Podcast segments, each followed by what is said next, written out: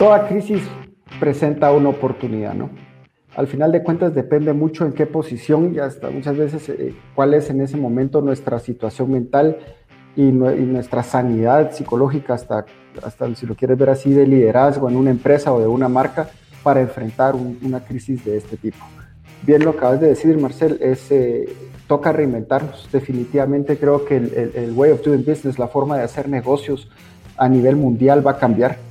La forma en que, interactúan los humanos, incluso la forma que, que interactúan los países, las relaciones eh, políticas van a cambiar mucho. Eh, creo yo que esto va a afectar principalmente todo lo que es el movimiento del globalismo.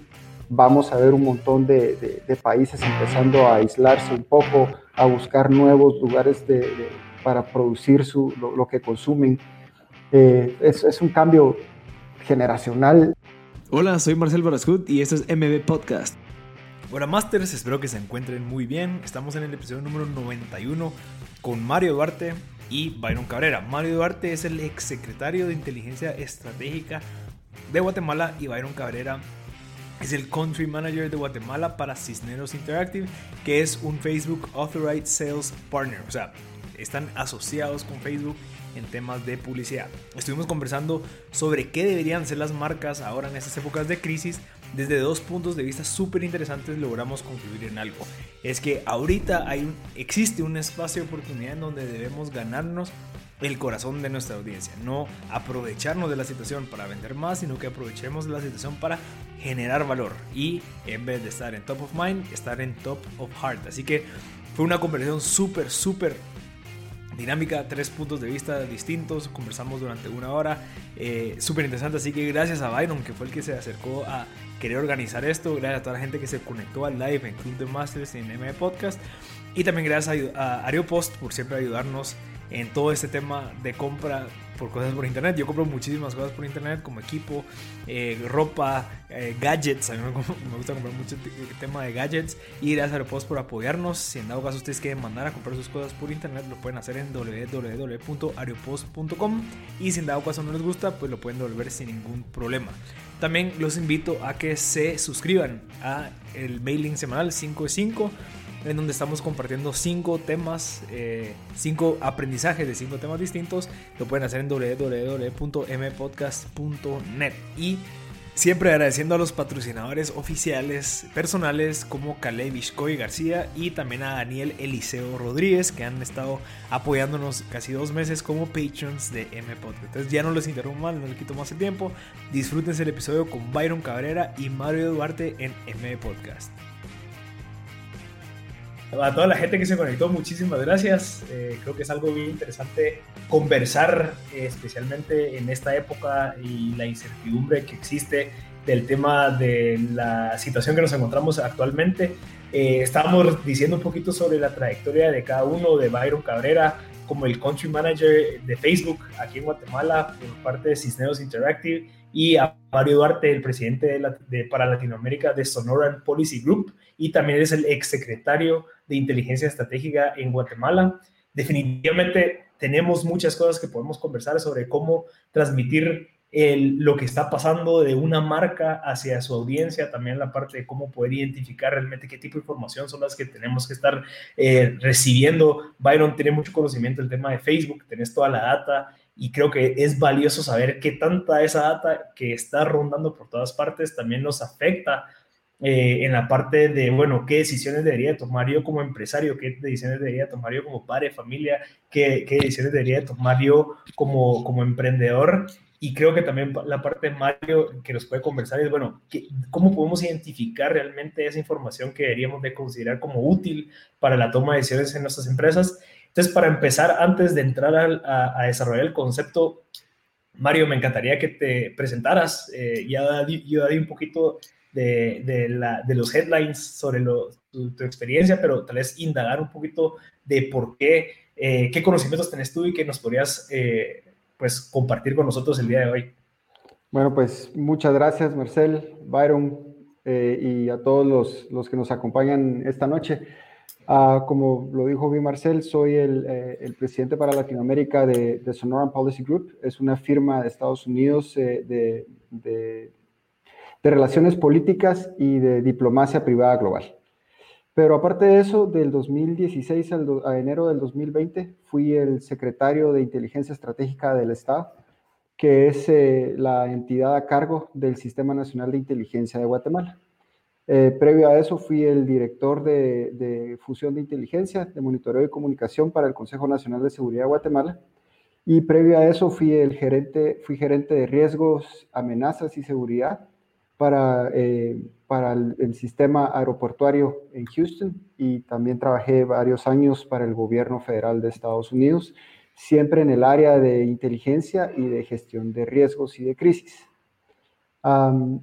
prácticamente ese, esa es mi experiencia profesional a grandes rasgos y más o menos hemos estado en, varios, en varias situaciones bastante delicadas y en las que hemos tenido que manejar no solo lo que es recolección de información o inteligencia durante una crisis, pero también la comunicación adecuada con, en este caso, con las personas, en, en, inglés, digamos, los famosos stakeholders, y obviamente también con el público, y bueno, y ahora en esta situación que creo que todos necesitamos un poquito de, de, de saber cómo está el ambiente con respecto a la información y también cuando tenemos algún nivel de responsabilidad, cómo comunicar. Ok, perfecto, Mario. Muchas gracias. Byron, ¿nos apoyas con, nos apoyas con presentarte? Bueno, muchas gracias, un gusto, eh, eh, un placer compartir con ustedes y gracias por la invitación. Eh, mi nombre es Byron Cabrera, como bien lo mencionaste, hoy por hoy soy el Country Manager de Facebook a través del programa de Outdoor Sales Partner de la plataforma. lo que hacemos es dar soporte, asesoría y acompañamiento a las marcas y anunciantes que utilizan Facebook para anunciarse, valga la redundancia. Un poquito de mi experiencia, se los digo así de sencillo, tengo 20 años de, trabajar en, haciendo Internet. Eh, sé que Internet es un medio que funciona y que funciona muy bien y que es un medio al que deberíamos todos de apostarle y, apuntarle porque, porque no es el futuro, es el hoy. Eh, para mí fue mi futuro en el 99 cuando construí mi primer sitio de Internet, que fue el sitio donde conocí a mi esposa. Eh, eh, y, bueno, he trabajado en el mundo del Internet desde el, desde, el, desarrollo de sitios. en su momento trabajé para, para Fox como director de ventas para Centroamérica y el Caribe, toda la parte de canales digitales de Fox. Em, luego eh, pasé a trabajar en, agencias de publicidad, dirigiendo departamentos de medios digitales eh, y también estratégicamente algunas eh, agencias de creatividad y, y, desarrollo de, estrategias de comunicación. Em, y hoy por hoy, pues estoy aquí, estuve del lado del anunciante también, trabajando para, para una de las corporaciones más grandes, guatemaltecas más grandes en, Latinoamérica, como gerente de mercadeo digital. Em, y si algo puedo decirles que he aprendido a lo largo de, esta historia es a manejar crisis, a enfrentar situaciones como las que estamos viviendo ahora, eh, a enfrentar un montón de fake news, un montón de, gente hablando cosas que no deben ser y un montón de marcas queriendo responder eh, y a tratar de ayudar a esas marcas a responder de manera congruente, de manera responsable y de manera correcta ante, ante estas situaciones. Eh, un gusto de verdad estar aquí y compartir un poquito de experiencia y conocimiento y, y aportar en lo que se pueda al país. Gracias, Byron. Eh, yo creo que podemos empezar con el tema del Internet. Es valioso identificar que sí, existe el Internet, una red enorme de, de o sea, donde compartimos información todas las personas, en donde deberíamos de considerar eh, comparar, digamos, en la parte eh, física, digamos, con un periódico, en la parte digital, cómo deberíamos de nosotros empezar con saber qué tipo de información o qué criterio deberíamos de tener nosotros para poder evaluar si una información es la correcta para yo tomar mis, mis próximas decisiones o no. Bien. Eh, gracias, Mario. Gracias. Yo creo que el primer punto eh, donde todo debe empezar es en nosotros mismos y en nuestro criterio. ¿Sí? Eh, creo que, que cada quien debe ser responsable de saber y cuestionar qué es lo que está leyendo qué es lo que está viendo, de dónde viene, si la fuente es una fuente confiable, si es una fuente que tenga eh, eh, los galones, digamos, para, para compartir esa información. Eh, y, de verdad cuestionar y, preguntarnos, hacer fact-checking, ir a buscar en, en, otros medios, en Google, por ejemplo, si vemos un titular, ir y buscarlo en, en Google y, determinar si ese titular está siendo también publicado por otros medios formales y responsables, como para poder respaldar esa información y saber que, no es solamente un medio X, es tan fácil crear una página hoy por hoy, es tan fácil abrir un perfil en Facebook eh, eh, o tan fácil incluso crear una página web y publicar cosas. que hoy por hoy cualquiera de nosotros, cualquier persona con acceso a una computadora y, un poquito de conocimiento podría hacerlo. Entonces, creo que esa, ese es el, para mí el primer paso, el criterio de cada persona, el, cuestionar cada noticia que leamos. si hay un dejo de duda, ir y buscar y, validar si realmente lo que estamos leyendo es, es lo correcto.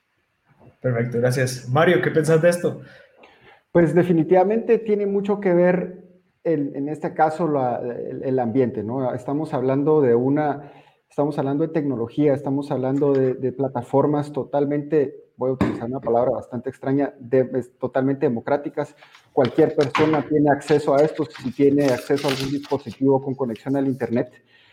Eh, Byron utilizó la palabra criterio a la hora de saber y comprender qué es lo que estamos leyendo. Yo le agregaría el concepto también de sentido común. Lamentablemente el sentido común no es tan común y en estas situaciones de crisis dejamos muchas veces que el miedo colectivo se apodere de nosotros y no utilizamos ese sentido común o como decimos en Guatemala, los cuatro dedos de frentes para poder eh, analizar un poquito lo que estamos leyendo y muchas veces nos dejamos llevar por el, por el susto inicial de lo que leímos y rápidamente lo, lo, pasamos o, lo, compartimos con nuestras familias, con nuestros amigos en los diferentes, en los diferentes eh, grupos en los que podemos estar, ¿no? Eh, hay una parte grande de responsabilidad también de las personas, hay una responsabilidad individual de saber qué, a dónde es que están accediendo, qué es lo que están leyendo. Y acompañado de eso, en este caso, las, hay una gran responsabilidad por parte del gobierno de informar a las personas, mantener esa información fluyendo para que las personas en ningún momento se sientan que están obscuras, que les están ocultando información o que las están engañando. Tiene que haber transparencia, tiene que haber mucha fluidez de información, pero del otro lado también están los medios de comunicación, ¿no? Cuando tenemos un medio de comunicación ya establecido por años, o, al mismo tiempo tenemos periodistas o analistas que empiezan a, circular rumores, aunque sean de sus, cuentas personales, hay un componente de responsabilidad ahí porque las personas ya, piensan, ya, o ya, ven a estas personas de cierta forma con un grado de credibilidad. Y eso es el, problema muchas veces cuando una opinión se puede volver hasta cierto punto una, verdad aceptada por la mayoría de personas. Mira, Mario, una pregunta. Como exsecretario, eh, ¿qué perspectiva tenían ustedes, digamos, de estas como medios de comunicación periodísticos, entre comillas, que de cierta manera están buscando eh, el famoso clickbait, ¿verdad? Que es como que quiero compartir lo más rápido posible sin hacer un fact-checking, sin tener realmente la información. Quiero sacar un tweet para que la gente lo tuitee y lo comparta ¿Qué es lo que se hace en esos casos cuando una marca ya posicionada empieza a hacer ese tipo de cosas, pero hay alguien que está atrás buscando la credibilidad y está buscando la validez de esa información?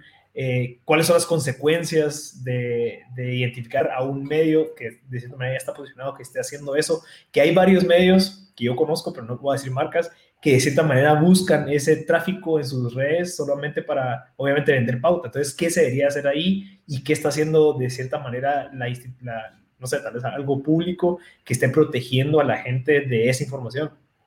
Ahí nos podríamos meter en una, en una discusión bastante filosófica, ¿no? ¿Para qué existen los medios de comunicación? Si es para vender anuncios o si es para comunicar e, e informar a las personas, ¿verdad? pero no nos vamos a meter en este caso en, en esa discusión. Eh, fíjate que como secretario de inteligencia, yo siempre le decía a, mis oficiales de inteligencia, jóvenes, tenemos una de nuestra, de, una de tantas especialidades en inteligencia, está lo que se conoce como Open Source Intelligence, inteligencia de fuentes abiertas, la que puede, información que uno puede encontrar libremente sin tener un acceso especial, más que tal vez un pago, más que tal vez una cuenta, una conexión a internet o un pase a una biblioteca siempre y cuando pueda cualquiera acceder a esa información, se considera como información de fuente abierta. Ahora bien, tenemos que recordar que hay calidades y calidades en, esa, en ese gran ambiente de, de, información de fuente abierta, ¿no? Porque muchas veces, o mejor dicho, la mayoría de veces cualquiera puede crear esa información. Entonces yo le decía a mis oficiales jóvenes, necesito que ustedes me traigan productos, pero no quiero leer lo que puedo leer en un periódico, porque un periódico puede estar sesgado Yo no estoy hablando de la calidad periodística, en este caso de los periodistas o de los editores, estoy hablando de que muchas veces por sus propios intereses económicos un medio, sin decir específicos nombres, puede estar sesgado hacia un lado o hacia el otro. Y, fácilmente, y eso se hace mucho en, en, los cursos de inteligencia y análisis de inteligencia. Agarras dos, tres medios, comparás la misma nota, el mismo reporte y ves hacia qué lado lo están tirando, con qué sesgo político, con qué sesgo ideológico, muchas veces hasta con un, sesgo económico o un sesgo espiritual. Depende mucho del tipo de, medio, ¿no? Entonces, hay, al final de cuentas, y, voy a agregar algo en ese sentido un poquito más adelante también, que hasta esos lugares se han sesgado, hay lugares especializados de información. Muchas veces que es información ya curada, o ya verificada la que está en estos sitios. Por ejemplo, sitios de investigación o, reportes de universidades o los famosos peer review journal, ¿no? Las revistas científicas que ya han sido revisadas por, por, eh, por, grupos de científicos o los, o los colegas de las mismas personas que lo escriben. Pero hasta en, esas, en esos comités de revisión de, de artículos ya hay muchas veces un sesgo. Entonces ahí es donde entra la responsabilidad personal, el sentido común y el criterio, como decía Byron, de cada persona y saber qué es lo que está leyendo, saber curar su propia información y saber qué es lo que es una simple opinión, qué es lo que es la verdadera información que en este caso nos puede ayudar como tomadores de, decisiones y qué es simple y sencillamente relleno para que la nota o, en este caso un artículo sea más, más, más grueso o incluso más hasta más amigable para las personas que lo están leyendo. Sí, yo creo que ahí me gustaría que, que Byron diera su, su opinión porque eh, definitivamente este tipo de marcas también invierten mucho en, digamos, curan la información de otro medio, entonces se vuelve como un teléfono descompuesto y mientras más plata le meto en Facebook, pues probablemente lo va a dar a más gente y eso pues va a funcionar. ¿Cómo han manejado ustedes eso o cómo crees que las marcas manejan eso y qué parte ética, digamos, deberíamos de tener al momento cuando alguien te lleva a pedir ese tipo de servicios? Asumo que, no sé si se explica la pregunta. Sí, eh, creo que sí, me corregí si, si, si, si, no te respondo concretamente, pero lo, creo que lo primero que todos como, como personas debemos entender es que los medios eh, se deben a las personas, ¿sí? Si un medio tiene audiencia, eh, vende publicidad. Entonces somos nosotros realmente el motor y, la gasolina de, esos medios si nosotros consumimos ese contenido, nosotros estamos provocando que hayan marcas que estén interesadas en, nosotros, ¿sí? Eh, y ahí es en donde les digo, el, primer paso y el primer filtro somos nosotros como personas, nuestro sentido común, como bien lo dijo Mario, y también nuestro criterio. Eh, me parece genial, eh, y de hecho lo tenía pensado lo, que dice Mario, cuando uno puede ver una noticia y compararla en, tres medios distintos y determinar cuál es como hacia dónde se está inclinando cada uno de los medios para luego uno entender la esencia de la noticia y poder sacar sus propias conclusiones. Eh, en términos de, lo que está haciendo eh, eh, la plataforma, voy a irme un poquito atrás de la pregunta y voy a hablar un poquito de cómo, cómo funciona hoy la burbuja en la que cada uno de nosotros vivimos. Nosotros estamos expuestos al contenido que consumimos, ¿sí? Si nosotros tres hoy intercambiáramos nuestros celulares y empezáramos a navegar en nuestras feeds de Facebook, Instagram, incluso en el mismo Google, o en cualquier sitio, vamos a ver contenido completamente distinto, enfocado específicamente a lo que nosotros hemos venido consumiendo. Entonces estamos llenos de noticias que nosotros mismos hemos eh, eh, armado y hemos dado la información y, las señales de intención a los medios para compartirnos esas notas, ¿ya? Eh, depende entonces de cada uno de nosotros el tipo de contenido al que estamos expuestos, ¿sí? por ahí, en términos de técnicamente qué está haciendo Facebook al respecto, Hoy por hoy, con la situación que se está viviendo, hay un equipo dedicado específicamente a la identificación de, estos medios, estas páginas y estos perfiles que están compartiendo eh, eh, eh, información errónea o desinformación, ¿sí? y estamos activamente trabajando en, eliminar hasta donde se pueda ese tipo de, de, contenido. Obviamente hay muchas más personas en el mundo, hay muchas más personas con capacidad de abrir páginas y seguir compartiendo cosas creo que, insisto en el punto que dije desde el inicio, eh, el inicio de esto y el fin de esto somos nosotros como personas. El hecho de que yo reciba una noticia falsa por medio de WhatsApp y le diga a la persona que me la envió, esta es una noticia falsa, aquí están las razones por las cuales es, por favor no lo sigas compartiendo y que nosotros no la amplifiquemos a más personas, que nosotros detengamos esa amplificación irresponsable que muchas veces hacemos o incluso eh, muchas veces ignorante, ¿no? Hay personas que simplemente no tienen eh, la capacidad para entender que hay cosas que no pueden suceder o que cosas que no están pasando, o determinar que las imágenes que estamos viendo son imágenes de años atrás que se están usando simplemente para generar eh, psicosis en las personas. Eh, ahí es donde nosotros creo y, asumo que, la audiencia que nos está escuchando tenemos esa capacidad de entender si realmente lo que estamos viendo es útil y va a aportar algo a la comunidad en este momento en el que estamos viviendo. Excelente, Aaron, muchas gracias. Eh, eh, creo que esto va también con la, siguiente pregunta y quisiera terminar ahí el tema de, la parte pública y meternos un poquito más a la parte privada, pero el tema de transferencia de información, creo que también hay un, debate que, que tal vez a veces eh, es como de, conciencia, pero ¿qué tan transparente debería ser el gobierno con información real de los casos para no causar una psicosis o para no causar eh, miedo, digamos, y que eso cause pues una, una consecuencia un poco más negativa? Eh, ¿Será que se está manejando de esta manera para evitar que la gente pues se cree ese, ese movimiento en donde la gente ya no sabe qué hacer? Eh, ¿Qué crees que está pasando? O sea, que sí están compartiendo información al 100% como debería ser. Ahí dicen de que ya se recuperaron muchísimos, hay pocos casos a comparación de otros países.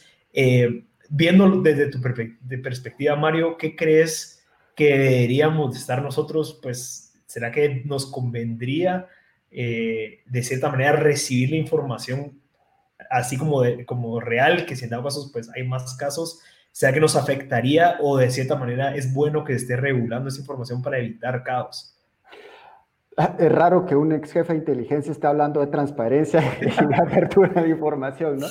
Pues, pues, es que la mayoría de personas muchas veces piensan que inteligencia siempre va a buscar esconder. Pero vos acabas de decir algo muy específico. La razón por la que se protege la información de seguridad nacional y de inteligencia no es tanto porque se tenga, en, esta época moderna, te lo digo así, eh, que, se tenga información personal de, de, un individuo, no es tanto eso, es simple y sencillamente por cómo lo puede interpretar la población y el uso equivocado que se puede dar en una, en una mentalidad de, si lo quieres ver así, en una mentalidad de miedo, miedo colectivo, ¿no? Es por eso que muchas veces se sensibiliza también lo que hay que proteger, la información que se puede proteger y qué daño nos puede hacer, en este caso como gobierno, el que se, que se filtre esa información. Eso es algo puramente desde inteligencia, ¿no?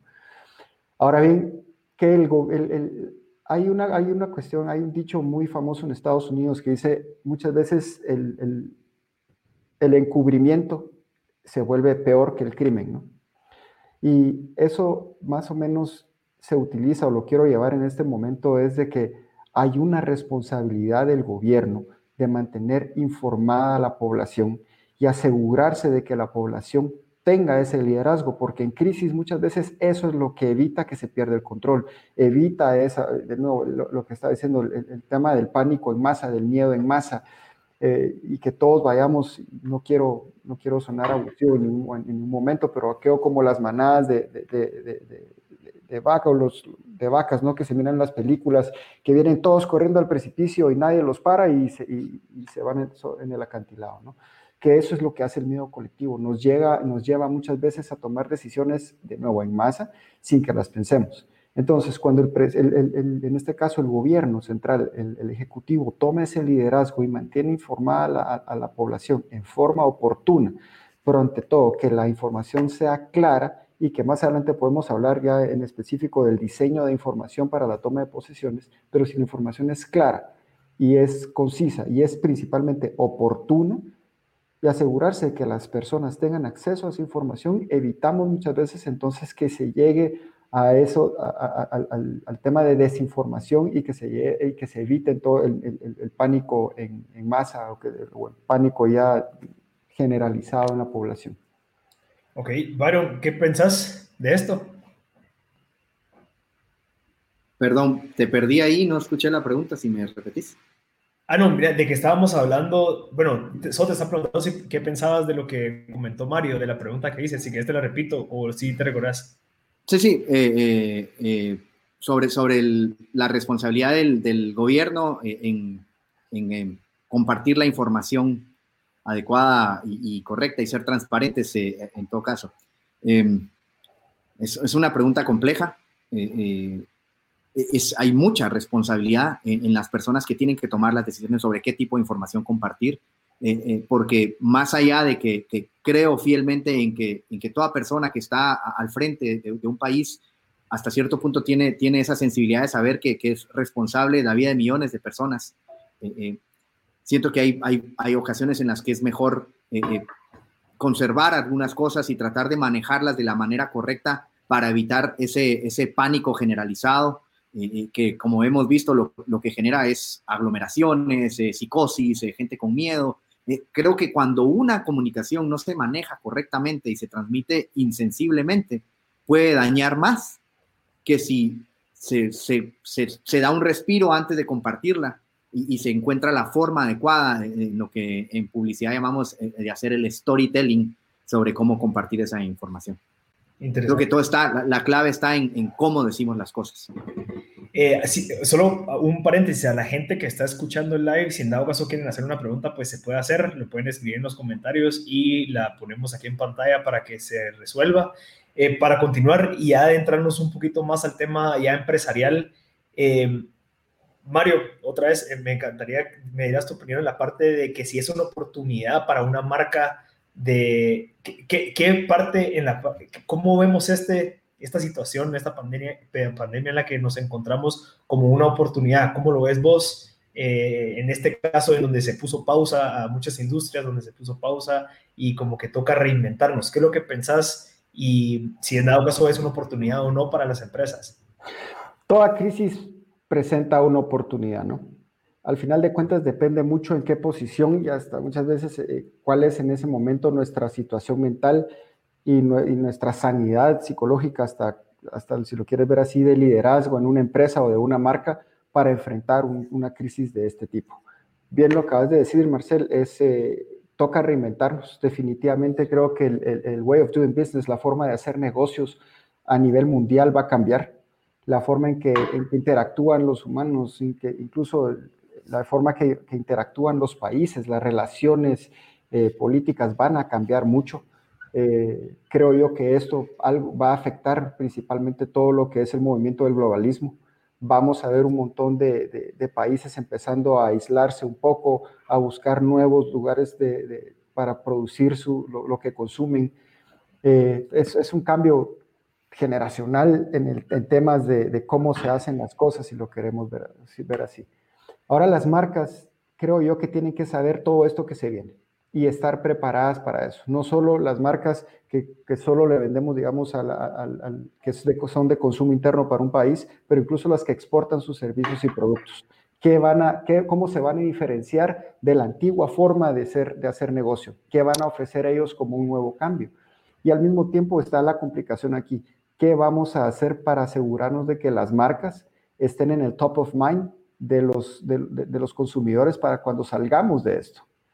Sea, ¿cuál es, ¿qué es lo que primero vamos a, qué es lo primero que va a buscar la gente al salir de esta crisis? Obviamente, las economías sí, va a haber algún tipo de, rebote, un despegue de la economía, porque la gente va a salir con ganas de consumir, la, la gente con ganas de celebrar, de estar en reuniones, etcétera, etcétera, pero más allá de quienes sobrevivan, ¿qué es lo que van a buscar? ¿Qué marcas son las que van a buscar las personas?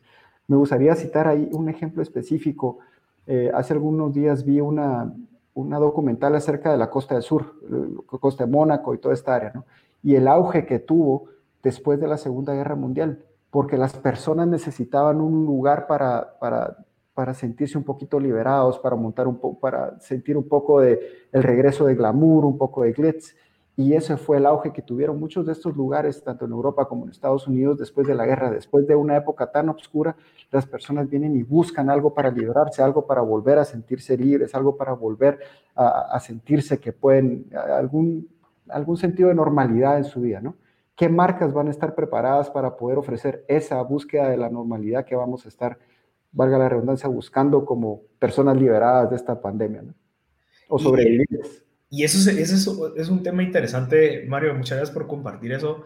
Eh, el tema de que también ahorita hay una sobreoferta de, de, espacios, ya en donde, bueno, esta marca me está, como que ahorita están aprovechando muchas marcas y tal vez Byron, no sé si me vas a, vas a corregir, pero yo no sé si ahorita hay mucho más actividad de marcas de aprovechar que la gente está en sus casas, en internet, en sus pantallas, para generar contenido, para generar y que se suman a esta como tendencia de, bueno, el COVID-19, estás en casa, quédate en casa, entonces todos están como que usando esto. También hay una sobreoferta y como que abundancia de, de este tipo de cosas. ¿Qué deberían de hacer las marcas para diferenciarse es otro tema, porque también muchos están como que aprovechando este espacio y tal vez ahí me, pueden recomendar o recomendar a la audiencia qué deberían de hacer ahorita para, para acabar, como dice Mario, cuando se acabe esto, empezar de nuevo, pero con top of mind en mi consumidor. ¿Qué deberían de hacer? Em, yo voy a responder con un quote y con un meme. El quote es eh, para, para, para las marcas, las que quieran comunicar, y es irónico que lo diga alguien que está enfocado en comercializar medios publicitarios, eh, pero además soy una persona responsable y, que me encargo y, hasta cierto punto me siento responsable de la continuidad y la reputación de las marcas y, los anunciantes que, ponen su confianza en, nuestro equipo, ¿no? En primera instancia, recordémonos que esto es una pandemia, no es un brief, ¿sí? O sea, eh, eh, too soon para muchas marcas salir con himnos y campañas. Creo que hay que, hay que tomarse el tiempo de respirar y analizar la situación y de tomar decisiones congruentes y responsables respecto a la situación que estamos viviendo. Esa es una, eh, el quote.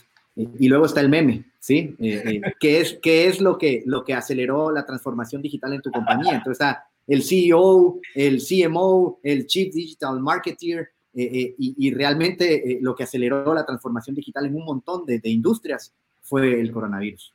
Sí. ¿Qué, deben hacer las marcas hoy por hoy? En primera instancia, no ser oportunistas, eh, eh, porque cualquier marca que quiera aprovecharse irresponsablemente de esta situación la va a pagar muy caro.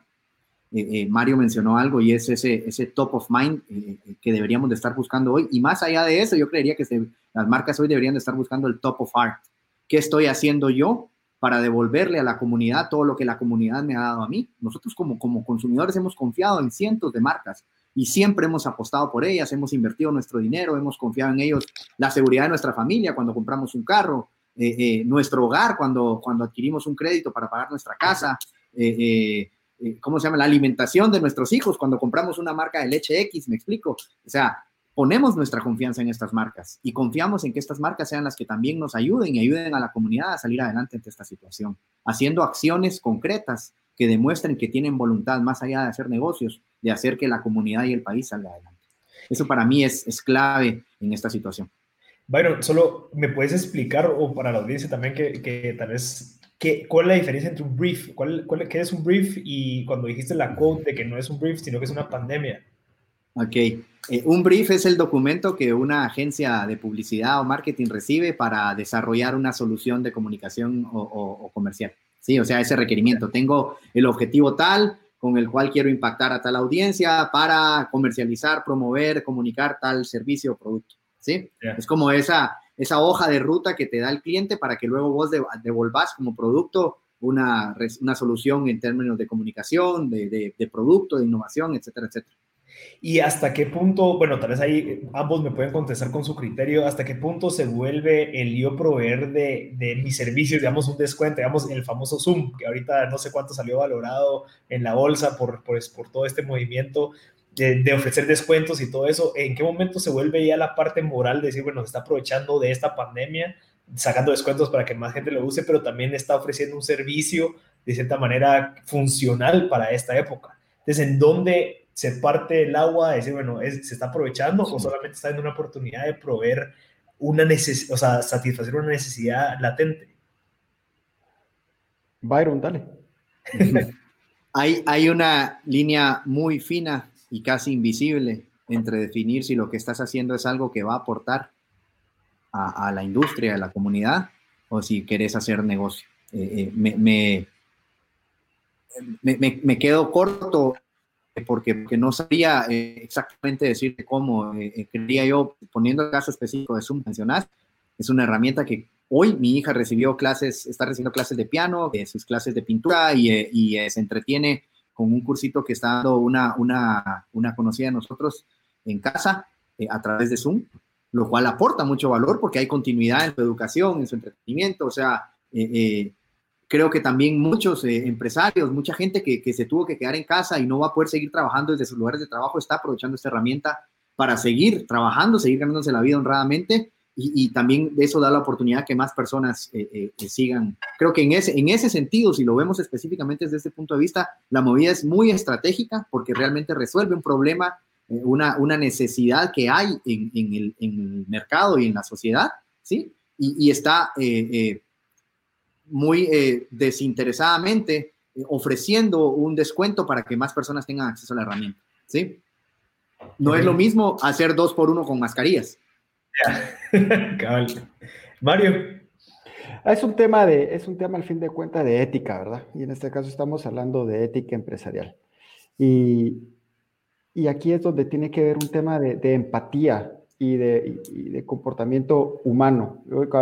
Hoy, he escuchado, leí en algún lugar, hay una gran diferencia entre un humano y ser un humano, ¿verdad? Es verdaderamente ser empáticos con la realidad que estamos enfrentando, que la estamos enfrentando todos los todos los humanos de, en esta tierra. El mundo entero nos estamos enfrentando a esto, no solo es este país, no solo es este país. Entonces, en este caso es una cuestión puramente de, los valores que tengan las empresas. Eh, te, ahorita que se haya valorizado de una gran forma y que al mismo tiempo ellos están dando descuento. Recordemos también que Zoom lo mantiene alguien, no es una herramienta que, que apareció de la nada. Hay desarrolladores que probablemente están ahorita trabajando eh, overtime 24 horas al día porque no, nunca pensaron que en, en, una situación así iban a tener la demanda que tienen ahorita. Tienen que comprar nuevos servers, tienen que comprar nuevos, eh, nueva capacidad en la nube, etcétera, etcétera. Ellos tienen que poder responder a todas esas necesidades, ¿verdad? Entonces, sí. eso lleva un costo. Ahora, que lo esté haciendo la empresa de una forma donde al usuario final le está costando un poco menos, creo que habla mucho de la empresa como tal. Ahora, cuando miramos por el otro lado, cuando hay empresas que, proveen, eh, que proveen equipo médico e incluso revendedores de equipo médico de, de medicinas, que ya ha pasado aquí en Guatemala, desgraciadamente, que ahora las, las mascarillas que, que, cuestan, incluso que a los hospitales les costaban 90 centavos, ahorita están a 25 centavos una mascarilla, eso es una barbaridad. Eso es verdaderamente aprovecharse de la necesidad de las personas y en mi, y en mi opinión no tiene nombre. Es una barbaridad y es algo sumamente condenable y, y creo yo aquí que las empresas que logren comportarse en forma ética y como creo que fue lo que dijo Byron, no solo van a estar en el top of mind, pero van a también estar en el top of heart. Las empresas que se ganen, y voy a usar un término militar y, que se utiliza mucho, que se gane la mente los corazones de las personas en estos momentos de necesidad son los que van a sobrevivir, los primeros que van a ir a buscar los clientes cuando regresemos a algún estado de normalidad. Si, si, me permiten, si me permiten agregar eh, otra anécdota, yo, yo, esta anécdota la comparto en una presentación que, que llamo, que, que, que, hago, que se llama Abrir la Mente, eh, y habla de la historia de este latino inmigrante en Nueva York durante, no, no recuerdo exactamente qué año fue, hubo una crisis de empleo en, el, en, en, en Estados Unidos, el tipo tenía una lavandería eh, y puso en el rótulo, en, la vitrina de su lavandería, en, la, el ventanal, digamos, puso un rótulo impreso en una hoja eh, carta, con letras negras, decía, eh, si necesitas lavar tu traje para ir a una entrevista de trabajo y no tienes cómo pagarlo, yo te lo lavo de gratis. Ese son el tipo de acciones que tienen sentido y que están en busca de devolver algo a la comunidad. Cuando al tipo le preguntaron, era un tipo de apellido Vázquez, no recuerdo exactamente el nombre, le preguntaron por qué había hecho eso, lo que dijo es, yo quiero devolverle algo a la ciudad que me acogió y que me dio la oportunidad de tener un negocio. Y creo que le debo esto a la ciudad. Y eso es como, siento yo que ese es el espíritu que debería tener cada empresario eh, eh, y cada, cada compañía hoy eh, eh, detrás, de, detrás de, de, este tipo de propuestas, ¿no? Los, sí. los gajes de, de, estar en casa. Mira, vamos, vamos a entrar a un par de preguntas que nos ha hecho la comunidad. Vamos a empezar con la primera. Eh, ahí la están leyendo. No sé si cualquiera de los dos que quiera eh, pues contestarla. Te la dejo, Mario. Buena pregunta. ¿Qué industria creen que le apostará más a los medios tecnológicos en los siguientes años? Asumo que qué industria se, ve, se, ve, se, ve, de cierta manera amenazada si no innova en el tema de tecnología. Eh, creo que la pregunta debería ser, mejor dicho, eh, ¿qué industrias van a sobrevivir si no le apuestan a la tecnología inmediatamente. Y si no lo han hecho, ya va tarde y ya llevan las de perder. Eh, creo yo que así como lo habíamos dicho, esto va a cambiar el mundo para siempre. Va a cambiar la forma de hacer negocio, la forma de relacionarnos. Creo yo que también eh, hasta la forma de, de, de, publicitarse de las, de las marcas, de las empresas, de cómo hacer negocio va a cambiar mucho. Esta, esta cuestión de hacer trabajo, de hacer trabajo remoto, de, de, evitar mucho el contacto humano, creo que va a tomar un gran auge y ese es el tipo de tecnologías que van a más, se les va a ampliar el mercado, pero al mismo tiempo las, las, eh, las personas ahorita en este momento es donde ellos tienen que ver, bueno, ¿cómo va a cambiar mi industria? No puedo pretender ser poder hablar en una forma generalizada. Cada industria tiene su especialidad, cada industria tiene sus quirks, cada industria tiene sus propias necesidades. Ellos tienen que ver qué plataformas, qué sistemas, qué tecnologías son los que más les van a ayudar a ellos para dar ese próximo paso a cómo viene el nuevo mundo después del coronavirus. Sí, y es como la, la, quote o el meme que decía Byron al principio, que es como que, ¿qué te obligó a digitalizar o a meterte en este tema de, bueno, eh, eh, de cierta manera innovar, ¿verdad? Entonces, Byron, ¿querés contestar esta pregunta o avanzamos a la próxima? Eh, aportar un poquito, em, más que respondiendo, dándoles otra anécdota de algo que estoy viviendo yo ahorita. Obviamente, nosotros somos un medio de comunicación y, pues pautamos. pero mi trabajo ahora, más que, que promover la comunicación a través de Facebook, ha sido conectar a algunos de mis clientes con soluciones de delivery, eh, hablamos de Globo, Uber Eats y todo, porque son clientes que, que, el punto de venta que era visitado por las personas dejó de ser visitado.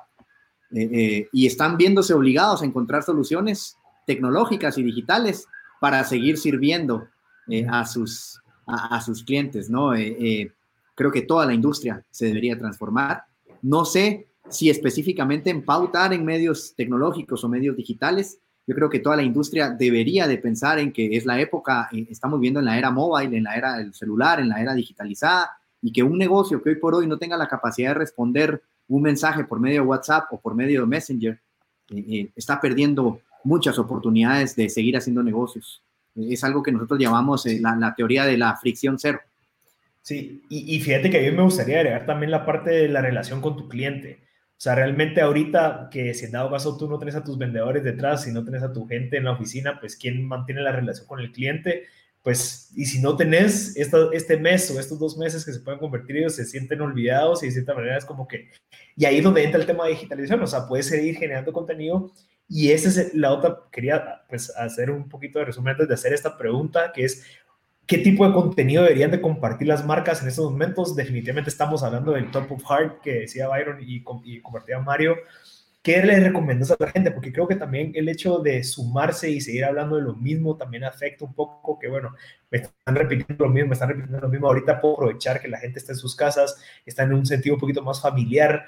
¿Qué, qué recomendarían ustedes para cualquier tipo de marca de, de generar contenido, aprovechar las plataformas. Ahorita, si no te mal, como 40 lives al mismo tiempo. Eh, está esta famosa plataforma TikTok, Facebook, todas estas. ¿Qué, qué recomiendan ustedes?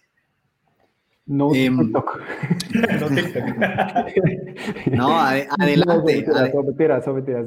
adelante, todos los medios que nos permitan hoy entretenernos. Eh, eh, todas las, las marcas que puedan compartir contenido responsable y congruente con la situación eh, eh, pensar en, desde, en, vez de pensar de la, de, la, digamos, de la fábrica hacia la gente, pensar de la gente hacia la fábrica, ¿sí? O, hacia, o hacia el negocio, qué es lo que la gente está esperando. Eh, nosotros, la, la, narrativa que estamos compartiendo hoy con nuestros clientes es qué esperan las personas de las marcas durante esta situación.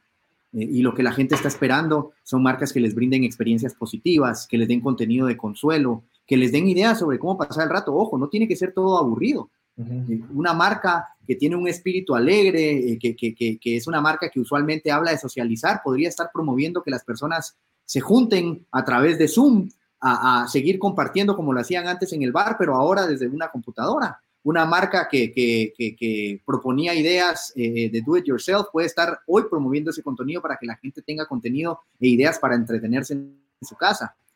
Eh, creería yo que esas son las cosas que la esperando. Y hay, y hay una, un fact clave y es que el humor y la risa eh, siempre han sido la mejor medicina y cualquier cosa que hoy como comunicadores, como dueños de compañías, como responsables de marcas y, parte de esta comunidad podamos hacer para ayudar a la gente a entretenerse, a tener consuelo, a tener esperanza, va a aportar a la comunidad.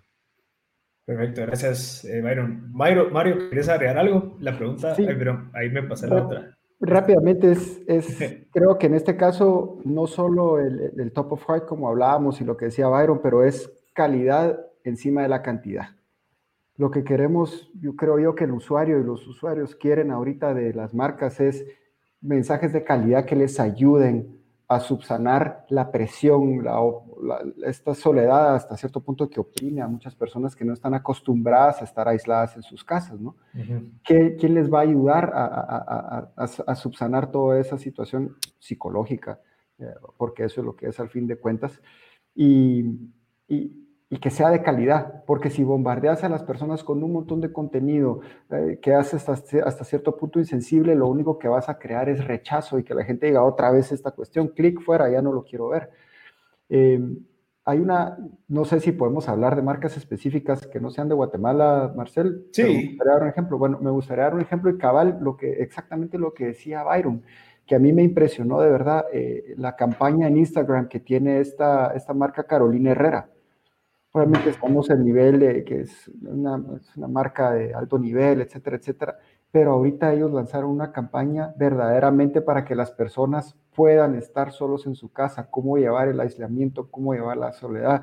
Hasta te recomiendan desconectar. Sí, que el screen de un celular te sirve para mantenerte informado, pero hay momentos en los que ahorita necesitas estar con vos mismo y aprovechar el tiempo. Eso es las que las, las personas están necesitando, la, esa, calidad antes que la, esa calidad antes que la cantidad de mensaje.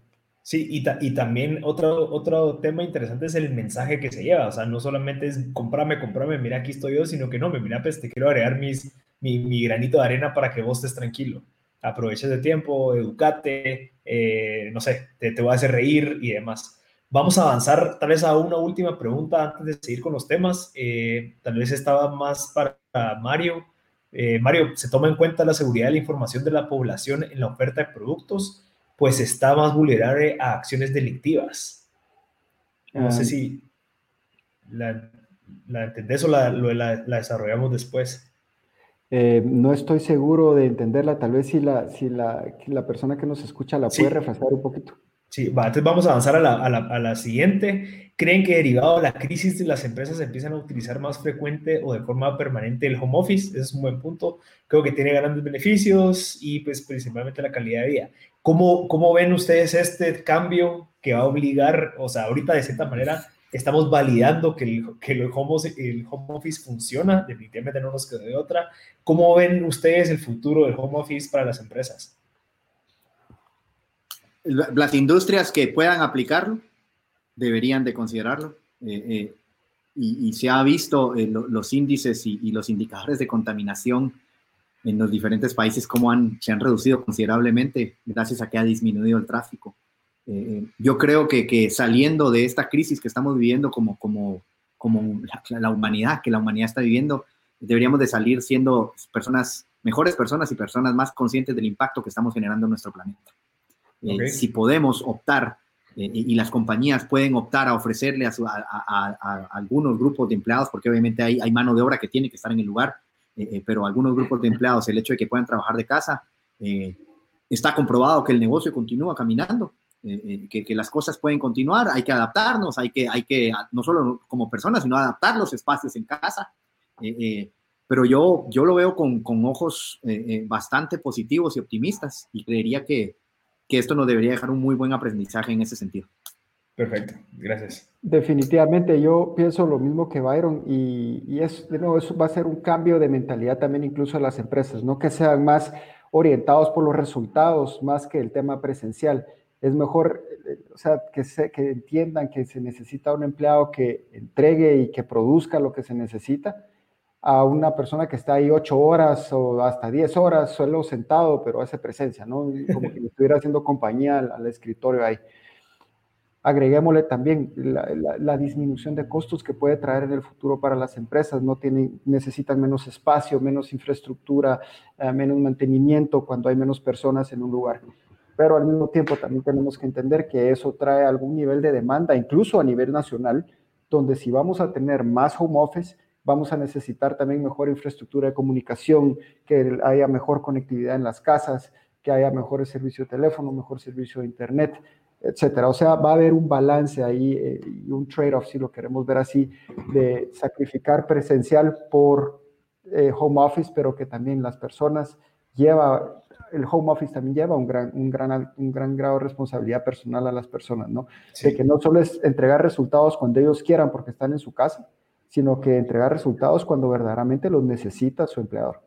Exacto. Y también creo que uno de de las consecuencias de esto es la eficiencia de la comunicación. Al final creo que el tema de comunicación, de cómo te comunicas de cierta manera, cómo expones, cómo le das los objetivos claros a las personas, pues también va a cambiar y eso va a evolucionar y por ende va a dar una ventaja competitiva a las empresas que logren desarrollar eso, porque si en dado caso estamos ahorita en un home office y no me comunico bien, pues va a ser bien difícil que progresemos. Entonces, creo que una habilidad importante en la situación actual es, bueno, cómo me comunico con la gente, cómo me comunico de una manera clara, cómo le pongo métricas, KPIs, lo que sea para mejorar esa relación y también parar de hacer micromanagement que hacía yo en la oficina, pero como que realmente nos está obligando a, subir de nivel eh, la situación en la que nos encontramos ahorita. Hay una última pregunta, eh, pues está hablando de Facebook, entonces aparentemente hay cambios en la parte de ads en Facebook, ya que ahora por poca demanda en las tiendas uno logra obtener precios bastante bajos. Me lo han comentado varias personas. ¿Qué, qué, qué tan competitivo está el medio en ese sentido? ¿Qué nos recomiendan? Asumo que también ah, es porque las empresas ya no están invirtiendo tanto en mercadeo. Creo que es lo primero que cortan cuando hay que disminuir gastos. ¿Qué pensás, Byron, de esto? Y después me das tu punto, Mario. Eh, siendo Facebook una plataforma que, que funciona como, como, un stock exchange, eh, eh, eh, obviamente a, menor demanda de la audiencia que tenemos, pues son menos los anunciantes que están solicitándole a Facebook mostrar su publicidad a, las, a, la misma audiencia que hay. hay poca competencia y por ende, pues los CPMs son bastante más accesibles eh, eh, actualmente. Se lo digo esto como, como una opinión personal, obviamente habrá que entrar a plataforma, quienes tengan la capacidad de ver y, verificar eh, si están viendo la oportunidad, si tienen el contenido correcto para pautar, si tienen el mensaje adecuado.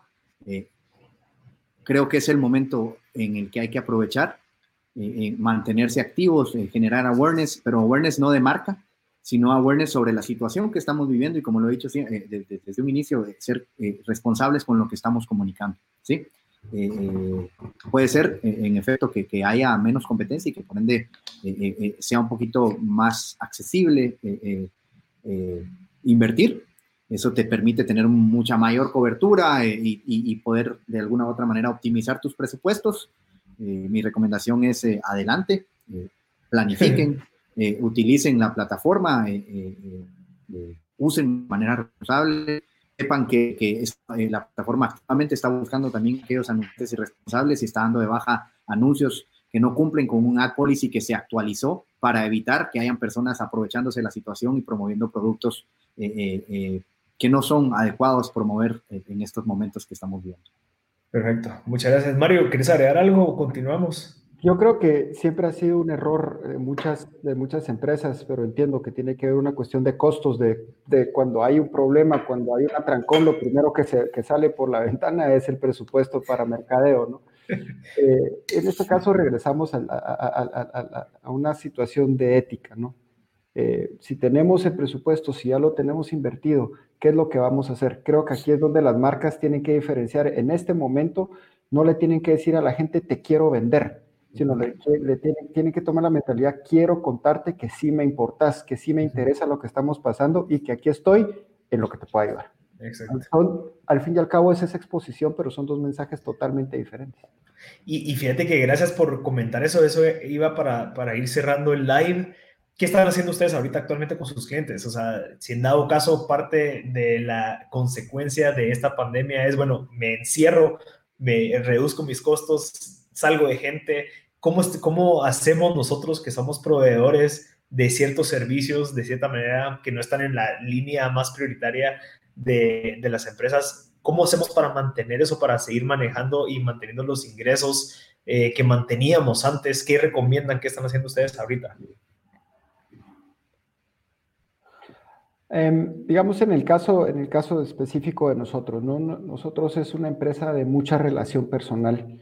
Eh, obviamente son cosas de, alto nivel, estamos hablando de diplomacia privada, de relaciones políticas, pero lo que sí estamos haciendo es mantenernos en contacto con los clientes, no solo para tratar de sacarles algo, mucho menos en una situación como esta, pero para que sepan que estamos ahí, que si hay algo en los que los podemos ayudar, cosas tan sencillas como recomendarles una plataforma para utilizar para que ellos puedan estar en comunicación con otras personas o si hay algo que nosotros podamos facilitarles porque hay un proveedor de tal cuestión que se les puede facilitar. Simple y sencillamente nosotros estamos ahí para facilitarles la situación en la que estamos y que ellos puedan seguir adelante, no solo como una empresa, pero principalmente como seres humanos. Muchas gracias, Mario. Sí. Byron. Eh, creo que tenemos que ser todos responsables de los negocios de todos y, ver de qué manera nos convertimos en conectores entre negocios. Eh, yo les dije, estoy ayudando a mis clientes a buscar soluciones de delivery o de implementación de e-commerce. Eh, que para mí, hoy por hoy, eso, digamos, no, no, mi negocio eh, no tiene ningún beneficio hoy por hoy, pero en la relación que yo estoy construyendo con mi cliente tiene un gran beneficio a largo plazo porque me vuelve un ente de confianza que no solo trata de vender, sino que trae soluciones a la mesa.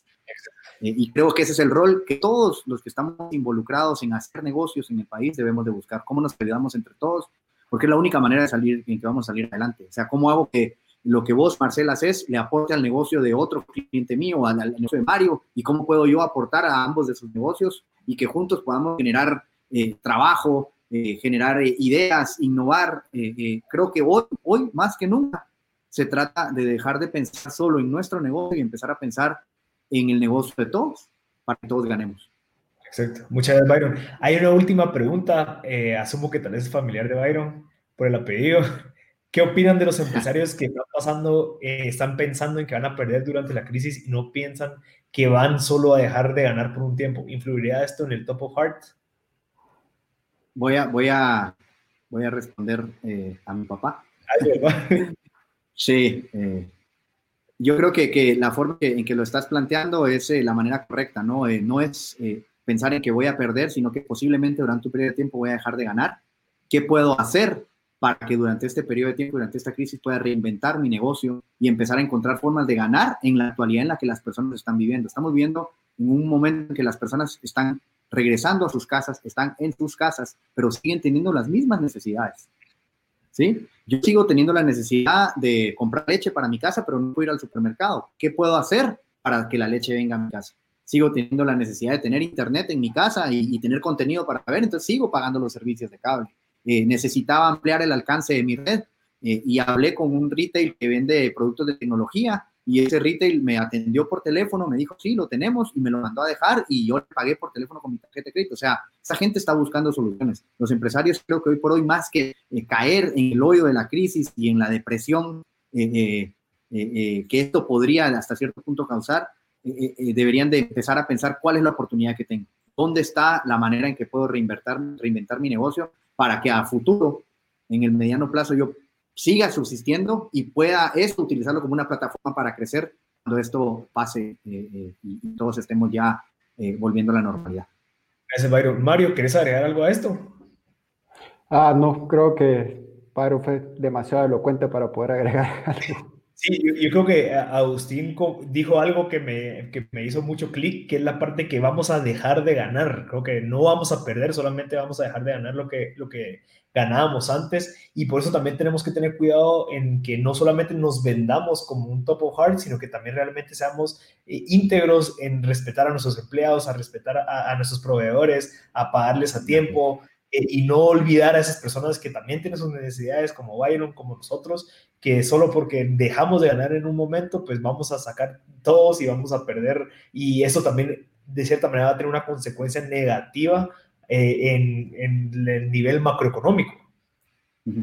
Sí, totalmente. Recordemos que todos estamos eh, conectados de alguna u otra forma, ¿no? Digamos, hay una, voy a dar un ejemplo sencillo, digamos, hay un pequeño, hay una pequeña tienda, esa pequeña tienda está en un mall, en este momento la tienda no está vendiendo y tal vez ahorita no va a perder, pero y tal vez le pueda sostener algunos meses el sueldo a sus, a sus vendedores, a, a las personas que acomodan el producto, pero tendrá, el, digamos, el, el, dueño del local que le alquila es a, la persona este, al dueño de, de, esta pequeña tienda, va a tener esa humanidad para decirle, mira, en estos momentos no te voy a cobrar el alquiler porque no te quiero perder a vos como cliente.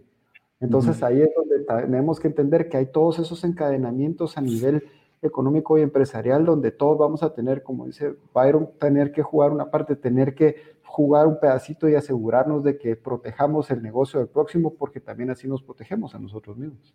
Excelente. Eh, Byron, última cosa o cerramos? Eh, no, eh, yo creo que, que el, el, tema está, está claro. Eh, creo que el mensaje final, si me permiten sacar una conclusión de esta conversación, es, es, que hoy, más que nunca, nos necesitamos los unos a los otros y, debemos de colaborar. Alguien en algún momento me preguntó cuál era la relación de esta conversación que íbamos a tener, una persona con un background político y que trabaja, digamos, a, un nivel empresarial más de, relaciones, de relaciones eh, eh, eh, de negocios, etcétera, etcétera, y, una, y un profesional de marketing. Y yo digo, pues es ahí en donde se encuentran las oportunidades. Porque creo que si nosotros seguimos viendo y seguimos pensando solo en nuestra categoría de negocios, vamos a seguir compitiendo en la misma categoría de negocios y nosotros deberíamos de estar pensando competir en la categoría de la cultura y el contexto de la gente, que es donde realmente aportamos valor. Buenísimo, Byron. Mario, ¿quisieras concluir con algo? Pues creo yo que en estas. Uy, aquí llegaron a traer, mucha. bueno, con permiso. Eh, creo yo que eh, definitivamente en, esta, en este cambio de, de, realidad que vamos a tener ahora, vamos a encontrar nuevos encadenamientos, vamos a encontrar nuevas relaciones. Y excelente ejemplo el que dijo Byron, de cómo una persona con el background de él podemos hablar de tema en común en una persona con un tipo de experiencia, ¿no? Y exactamente esa situación nos está llegando a buscar esas nuevas conexiones, esos nuevos networks. Y creo que eso va a pasar también a nivel empresarial. Van a haber empresas que se van a dar cuenta que puede ser que puedan adquirir algún valor si se conectan con esta otra empresa o con este nuevo tipo de sistema, con el proveedor de esto. Y bueno, más allá de eso, pues la verdad, el único mensaje que puedo decir es ánimo Guatemala, todo va a estar bien solo sepamos que si tenemos todo este tiempo para pasar en casa, aprovechémoslo. Tiempo de familia, tiempo de calidad. Cantidad es ya de por sí dicha, estamos 24 horas eh, con nuestras familias ahorita y si se recuerdan de aquella película Watchers, en aquella escena, no, es, no, están, no, estoy, no estoy encerrado con ustedes, ustedes están encerrados conmigo. Entonces tengamos esa, esa, responsabilidad nosotros de jugar ese, un buen papel para, para nuestra familia, ¿Qué, qué ejemplo les vamos a dar. Y aprovechemos el tiempo. Ah, podemos aprender algo, leer un nuevo libro, como yo dije, ya como mínimo deberíamos de todos los que estamos ahorita pasando por nuestra casa, leamos la constitución. Como ciudadanos es lo que más nos puede fortalecer ahorita, saber qué derechos y qué obligaciones tenemos como ciudadanos. Excelente, sí, ese es un buen, un, buen tip. Tenemos todo el tiempo del mundo, en vez de ver pues 20 series en una noche, pues podemos ah, eh, curiosear ahí en la constitución. De verdad, muchas gracias a ambos, Byron, Mario, por su tiempo. Yo sé que eh, ahorita podemos aprovechar el tiempo con familia y que hayan dado esta hora para venir a compartir un poco de conocimiento. Es súper valioso. Definitivamente vamos a tener que hacer eso otra vez, eh, tal vez en otra situación, para seguir desarrollando este tipo de contenido.